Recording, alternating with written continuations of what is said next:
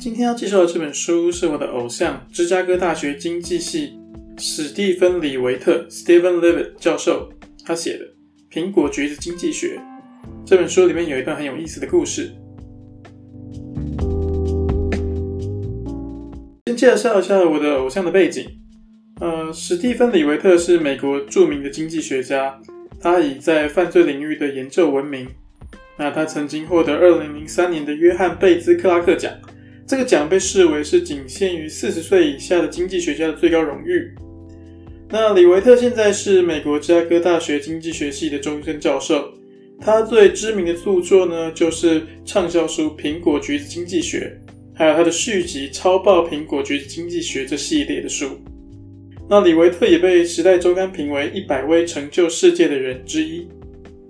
那他从这个资料里面找出异常现象的研究手法，对于当时读这个书的时候还是研究生的我来说，实在是打开了一个新世界的门，让我了解到原来有人可以不用亲临现场，他光是透过资料面就可以揪出异常的问题。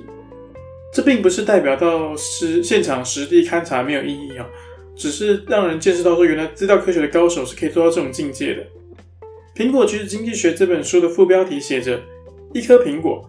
用经济学的剖刀切开，里面竟然是橘子。这个副标题就暗示着揭露表皮底下的真实。接下来进入正题啦。今天要介绍的这个主题是《苹果局经济学》中讨论相扑选手是否存在作弊现象的篇章。既然要讨论相扑呢，首先我们先介绍一下相扑在日本的地位和它的赛制。相扑在日本呢，不仅是全国性的运动。也蕴含了宗教、军事乃至于历史情感的意义。相扑的进化仪式以及它跟皇室的渊源，使它的神圣性超越了任何美国的运动。事实上呢，相扑的竞赛意义比不上它所象征的荣誉。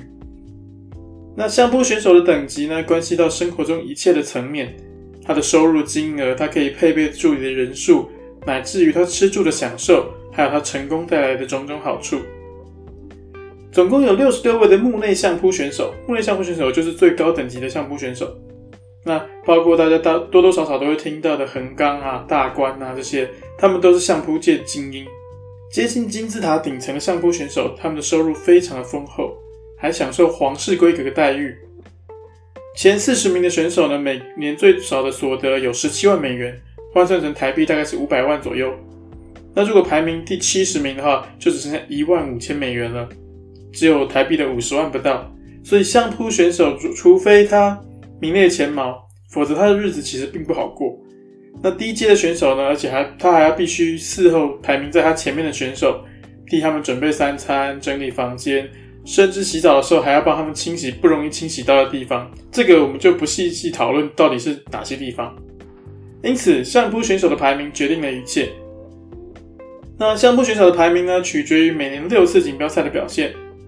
每位选手在每个场所中有十五回合的比赛，连续十五天，每天出赛一场。如果他在赛程中取得胜利的记录，也就是胜场超过一半，八场以上，他的排名就可以上升。相反的，则排名后退。如果他的战绩实在太差，就可能完全被剔除到幕内之外。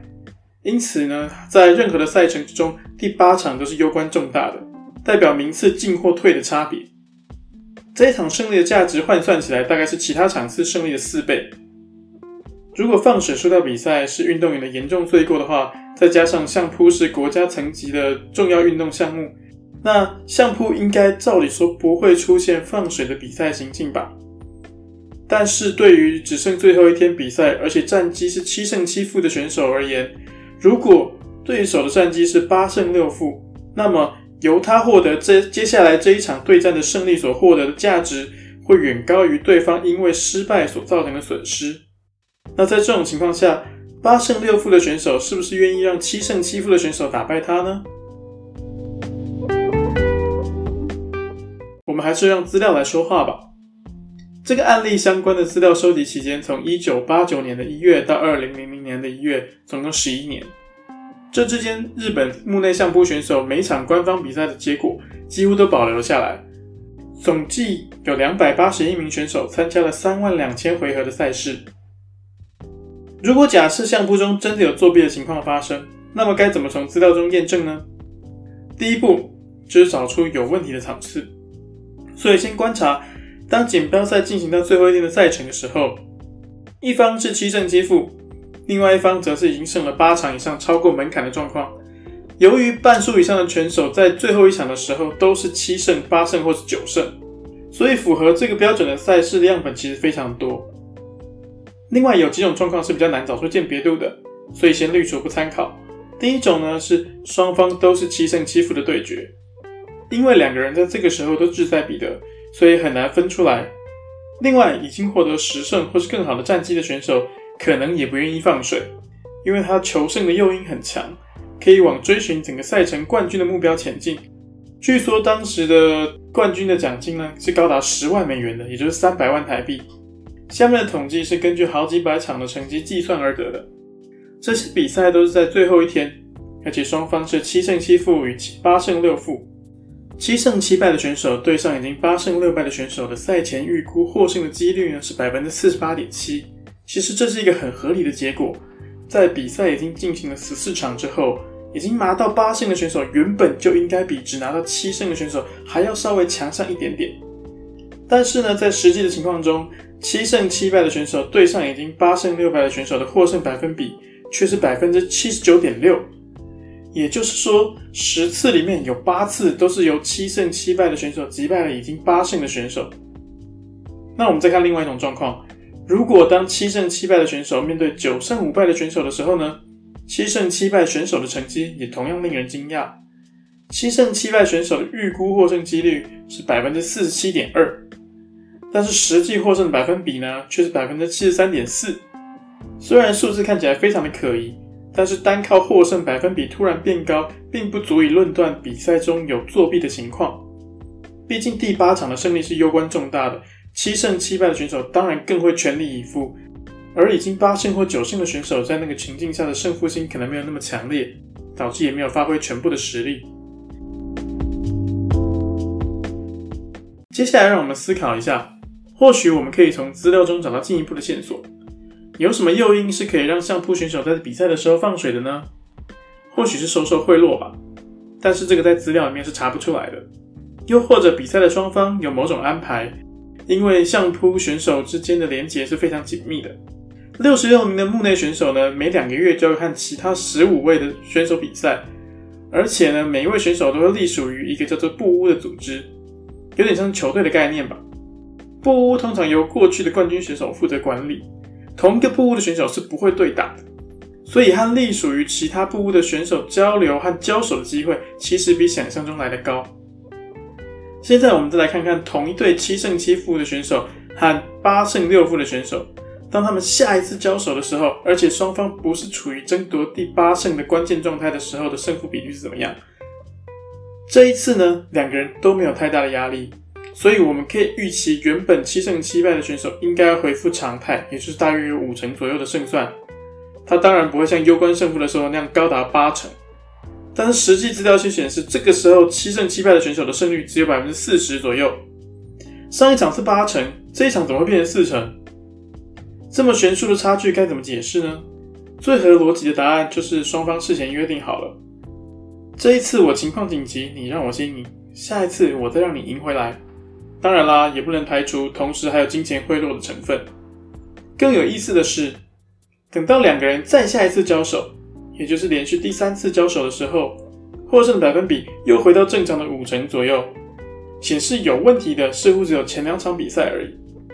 这并不只是个别选手的问题，各个部屋选手的集体资料都呈现类似的异常状况。如果 A 部屋的选手在关键时刻胜过 B 部屋的选手时，等下次遇到 B 部屋选手的关键比赛，A 部屋选手的表现会特别差。这是否意味着某些作弊的情况是由更高层级的人士所安排的呢？不过，截至作者的文章发表为止，都没有任何一个相扑选手因为比赛作弊而遭到正式处分。那日本的相扑协会的官员呢，对于这类的指控，通常都是嗤之以鼻的，认为都是退休的选手心怀不满的诬陷之词。事实上，如果敢把相扑和放水相提并论，很可能会在日本引起轩然大波的。因为面对这种代表国家的运动受到质疑的时候，日本人很自然就会产生护卫的心情。不过舞弊的指控还是偶尔出现在日本的大众媒体上，而这种场合又提供了另一个验证的机会。媒体的注意当然会形成有力的诱因。作弊的选手或是相扑的布屋，发现自己已经成为了电视摄影机和记者的包围焦点的时候，他对于是不是要作弊，当然会更加谨慎。这个时候的情况会变得如何呢？资料显示，紧接作弊传言之后举行的比赛，七胜七败的选手在面对八胜六败的选手的获胜百分比只有五成，而不是常见的八成。所以，不论资料如何切割，都无从回避，真的很难否认。相扑比赛是没有作弊的情况出现的。以上就是今天的故事，有没有从这个小故事里面了解到李维特教授的厉害呢？有什么建议的话，欢迎到 Instagram 留言给我哦。如果这个故事的回响不错的话，我们就再挑几则苹果橘子经济学的故事来分享吧。